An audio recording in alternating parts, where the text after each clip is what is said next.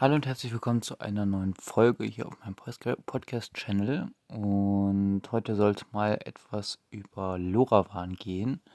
Und genau, was das überhaupt erstmal ist. Ähm, und zwar ist LoRaWAN ein, ja, ein Funk, eine Funktechnologie, die ähm, ja genau ähnlich wie halt so und zum Beispiel äh, das äh, ja, Wi-Fi oder so funktioniert, nur auf eine viel größere Distanz, daher auch der Name. LoRaWAN steht für Long Range Wide Area Network und genau, es kann halt eingesetzt werden, zum Beispiel mit so einem, ähm, ja, mit, in Verbindung mit Sensoren zum Beispiel, um äh, ja, so Distanzen von, also Luftlinie von so fünf, maximal zehn Kilometern zu überbrücken. Und das ist auf jeden Fall schon sehr ähm, gibt es auf jeden Fall sehr viele Anwendungsfälle für. Zum Beispiel weiß ich von der Stadt Bonn, dass die mal überlegt haben, LoRaWAN einzusetzen, um die Busse zu koordinieren und genau einfach den ÖPNV dann ein bisschen, ja, bisschen besser zu strukturieren. Ähm, genau, dazu wollte man äh, Gateways installieren. Diese Gateways sind dazu da, um die Funksignale dann aufzufangen von den einzelnen Sensoren und die dann letztendlich, äh, was ja auch der Name Gateway irgendwie sagt, übersetzt ähm, in äh, ja zum Beispiel IP-Pakete und die IP-Pakete können dann äh, dementsprechend dann verarbeitet werden von einem ja, Content-Management-System zum Beispiel und dadurch können dann halt ähm, ja, Daten schneller ausgetauscht werden ein Vorteil ist auch ähm, gegenüber der aktuellen äh, Sache, aktuell werden halt vor allen Dingen ja so mobil über Mobilfunk dann die Daten übertragen von Bussen und Bahnen. Und das ist zum einen sehr kostspielig auch natürlich, also je nachdem wie der Handyvertrag ist. Und zum anderen auch sehr ähm, ja, äh, energieintensiv und genau, einfach, dass die Verbindung dann gehalten wird und sowas, das ist sehr energieineffizient äh, und LoRaWAN löst das halt generell etwas besser, so dass auch sehr, sehr kleine Sensoren, es gibt zum Beispiel, wer sich so ein bisschen im Mikrocontroller-Bereich bewegt, den ESP32 mit einem äh, LoRaWAN ähm, ja, Modul drauf. Und somit kann dieser ja, dieser ESP dann auch über äh, mehrere Kilometer dann, ähm, ja, genau, wie gesagt, Luftlinie, wenn da Gegenstände oder halt Häuser, Gebäude dazwischen sind, ist das Ganze natürlich nochmal eingeschränkt von der Reichweite.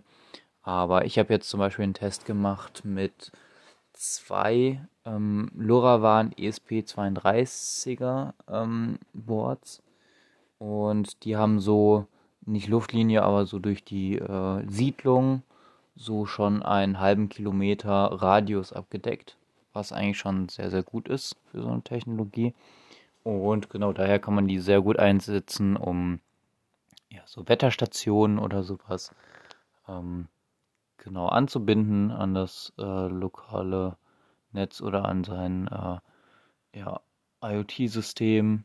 Und genau, da habe ich nämlich mal so ein Projekt gehabt, dass ich einmal ein ESP32 als Gateway umkonfiguriert habe, so dass ich halt äh, einen Sensor hatte, der draußen war in, äh, in der Landschaft und der sollte dann Daten an den anderen ESP senden. Das hat auch sehr gut funktioniert. Und dieser andere ESP kann dann die Daten übersetzen und der ESP32 hatte halt noch so ein WLAN-Modul drauf. Das heißt, dass er mit dem einen WLAN-Modul ist er im WLAN und hat da die Connection zu einem zum Beispiel MQT, MQTT-Server und kann dann die Befehle, die über LoRaWAN kommen, über das äh, LoRaWAN-Interface, dann ähm, genau zu, im, zum MQTT-Server dann weiterleiten. Und genau je nachdem, ähm, wie das dann konfiguriert ist, kann man auch mehrere Sensoren, äh, also mehrere Module, LoRaWAN-Module dann einfach einsetzen, um dann halt so eine Connection aufzubauen. Und genau, LoRaWAN bringt von sich aus schon so eine Verschlüsselung mit, also die Daten, die übertragen werden, werden verschlüsselt übertragen.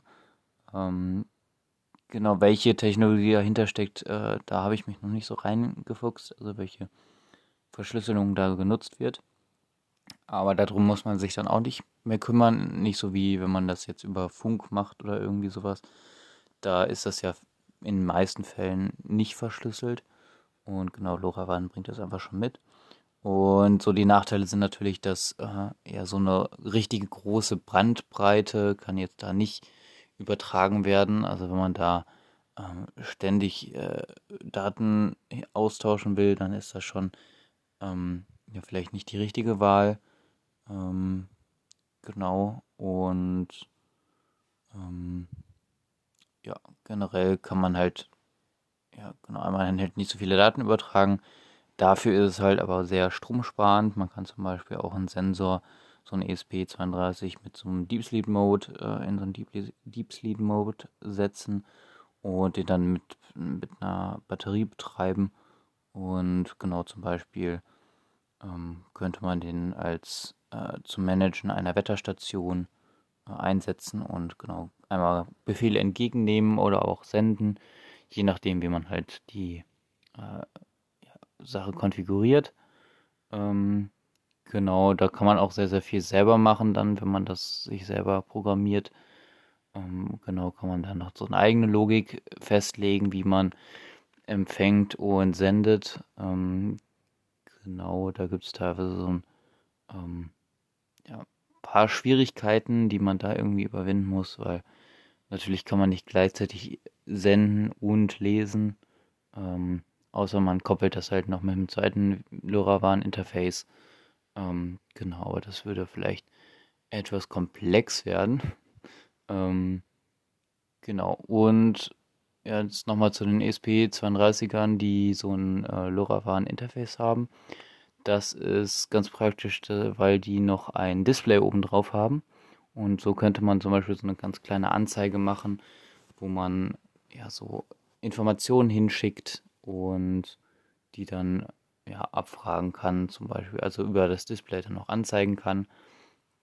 Mit einer Laufschrift, da ist äh, ja der Fantasie keine Grenze gesetzt und dieses Display ist nicht so ein einfaches äh, ja, sieben Segment-Anzeige oder halt so ein äh, LCD-Display, sondern das ist äh, ein Pixel-Display, also das heißt, dass man da sehr, sehr viel anzeigen kann. Ähm, genau, auch theoretisch so einzelne Schwarz-Weiß-Grafiken ähm, oder halt so Bitmaps. Ähm, genau, aber da ähm, genau kann man ein bisschen machen, aber ähm, ist natürlich auch so ein bisschen begrenzt natürlich, aber ein Display kann auf jeden Fall nicht schaden. Genau, sollte man halt nur gucken, dass man vielleicht das Display dann abschaltet, wenn man da irgendwie einen Sensor dran hat und nicht will, dass der, äh, dass das Akku, äh, das, äh, das Display den Akku total leer saugt. Ähm, genau, aber LoRaWAN ist halt einfach so eine Technologie, wo man einfach über eine höhere Frequ also über eine höhere, höhere Distanz dann äh, ja genau Daten überträgt. Genau, und wie gesagt, da gibt es auch so Gateways für, die schon so konfiguriert sind. Und die sind so ungefähr so groß wie so ein WLAN-Router, vielleicht ein bisschen kleiner. Und die haben dann nochmal eine höhere Reichweite als so ein ESP. Genau, also weil der einfach ähm, ja nicht so eine, nicht so einfach nicht so eine große Reichweite hat. Und genau, so ein Gateway hatte halt noch viel, viel mehr Möglichkeiten. Genau, einmal halt ähm, so einkommende Daten zu verstärken oder halt auch ausgehende auch zu verstärken und so dann halt auf so eine ja, maximale Reichweite von so 10 Kilometern kommen kann.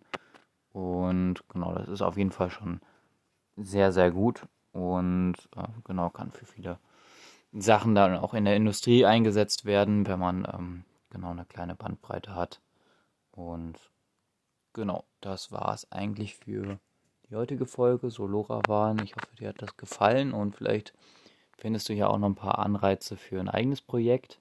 Ähm, genau, wenn du bisher immer vielleicht mit WLAN gearbeitet hast und da irgendwie ja ein paar, ähm, ja, ein paar Aussätze hattest, zum Beispiel, weil die WLAN-Reichweite nicht ganz stimmt, ähm, dann kannst du ja mal vielleicht gucken, ob du auf LoRaWAN umschwenkst. in dem Bereich, um einmal halt mehr höhere Reichweite zu haben und weniger Energie zu verbrauchen. Genau, um die Verbindung halt aufrecht zu halten. Ja, und falls du weitere spannende Projektideen ähm, nicht äh, verpassen willst, kannst du ja gerne den Podcast-Channel hier abonnieren. Ähm, genau, ich bringe eigentlich alle, jeden zweiten, dritten Tag eine Podcast-Folge, vielleicht auch jeden Tag, je nachdem, wie viel Zeit und äh, wie viele Ideen ich habe. Und ähm, genau, vielleicht ähm, interessiert dich das, wenn du ähm, genau einfach dran bleibst. genau, kannst du einfach mal abonnieren und ähm, ja, ich hoffe, dir hat die Podcast-Folge gefallen und wir hören uns dann in der nächsten Podcast-Folge. Bis dahin, ciao.